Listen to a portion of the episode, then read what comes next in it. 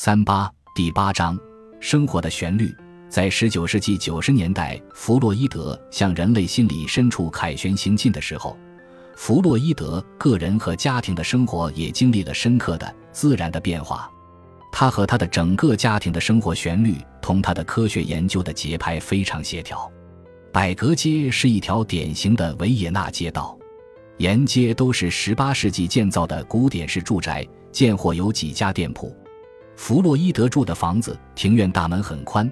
马车可以直接驾到里面去。大门的左边是管门人住的小房。弗洛伊德每次进出大门，都要由管门人开关大门。进门后向右转，就有一段不太高的阶梯，走上去就是弗洛伊德那有三个房间的住宅。房子的窗户是面向后院的。从这里另有一道石阶，通往二楼弗洛伊德家人住的地方。一九三零年。维也纳市议会建议把弗洛伊德住的那条百格街改名为西格蒙德·弗洛伊德街，这是维也纳市一贯遵循的传统。凡是名医住过的街道都要以该名医的名字来命名。但弗洛伊德自己当时并不同意，加上当时存在着其他的政治因素，市议会的这个提案并没有实施。直到1949年2月15日，市议会才通过决议。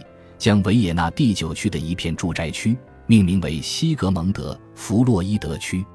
一九五四年，世界心理卫生联合会为了纪念弗洛伊德，特地为弗洛伊德住过的这所房子前面立一个纪念碑。弗洛伊德从一八九二年搬到这里以后，一直在此行医。他的许多重要的精神治疗法都是在这里创造使用的。许许多多精神病患者。在这里得到弗洛伊德的精心治疗而恢复健康，被弗洛伊德治好的病人，每当路过这所房子，不由得从内心深处激起阵阵情波，加倍的敬仰弗洛伊德。弗洛伊德所用的房间，第一间是一个窗户开向院子的小候诊室，这个房间后来还成了维也纳医学会每周例行会议的会议室。在这个房间的中央摆着一张长方形的桌子。四壁则是以弗洛伊德收集的古玩古董。这间房间和隔壁的诊疗室有两道门相通，门的周围是以厚厚的绒布，并且挂上层层帘布，以保持诊疗室的隔离感。在诊疗室里，弗洛伊德一向是直挺挺地坐在一张面向窗户的、不太舒服的椅子上，旁边摆了一张写字台。往后的几年，才多摆了些高凳子。这个房间也有不少古玩摆设，包括有名的格拉迪瓦浮雕。有诊疗室，再进去就是弗洛伊德的真正的书房。在这里尽是一排排的书，不过也放着装古玩的橱台。他写字用的桌子并不大，但一直保持整洁。清理他的桌子时必须非常小心，因为桌子放着许多小塑像，这些塑像大多是埃及的。橱子里也放着许多类似的塑像。弗洛伊德经常把这些塑像摆进摆出，轮流放在桌子上。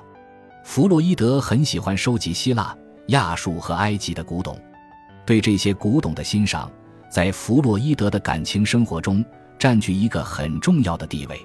弗洛伊德收藏他们的目的，不只是从艺术的观点，更重要的是从历史和神话的背景去分析。他在欣赏中。总是跟踪着这些艺术品和古董的作者的精神活动的痕迹，一直追溯到心理生活的深层中去，试图发现人类在其中的神秘精神力量的活动轨迹。在维也纳，弗洛伊德的生活除了工作，简直没有别的更重要的事情。通常他早上八时就看第一个病人，不过他的繁忙工作加上晚睡，使他每天清晨都想多睡一会儿。因此，要在早上七点多把他叫醒也不容易。有一个理发师每天早上都来他家给他修胡子，必要的时候顺便理发。早上起来之后，匆匆吃早饭，瞥一下当天的《新自由报》，就去给病人看病。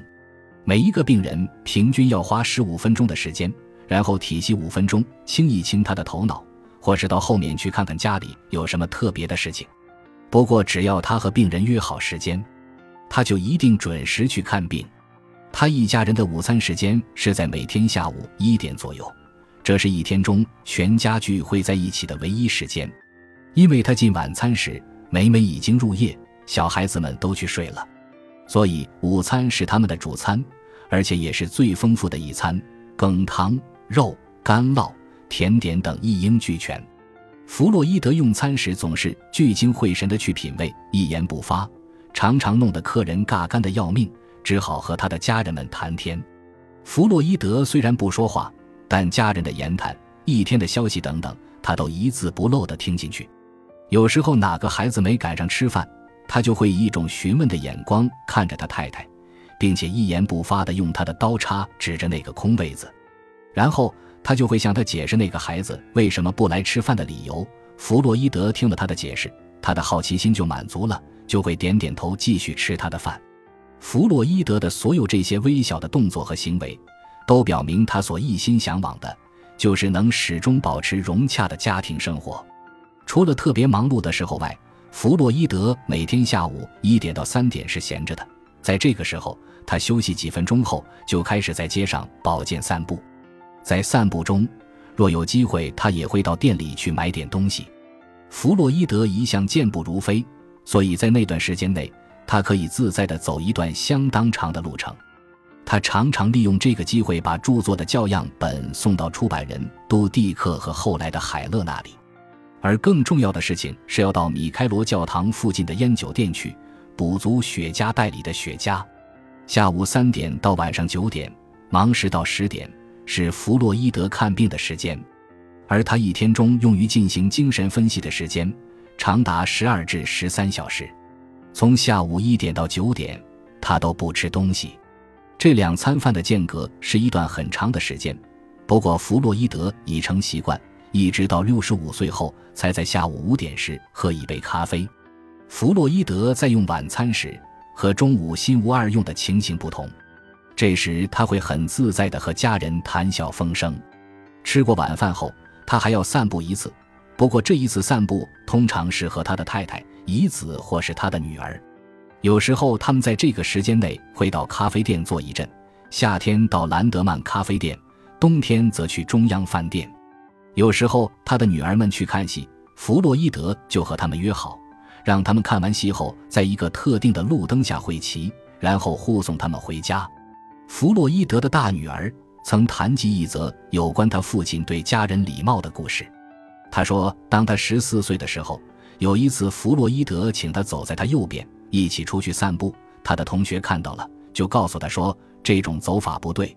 那位同学说。儿女永远该走在父亲的左边，他就很骄傲地回答说：“我的父亲可不是这样，和他在一起，我永远是一位女士。”散步回来后，他马上就回到他的书房去专心工作，首先是写回信，然后是写他的论文。此外，他还得为他主编的期刊下功夫，以及校对他自己的手稿。通常在一点以后才去睡觉。感谢您的收听。本集已经播讲完毕，喜欢请订阅专辑，关注主播主页，更多精彩内容等着你。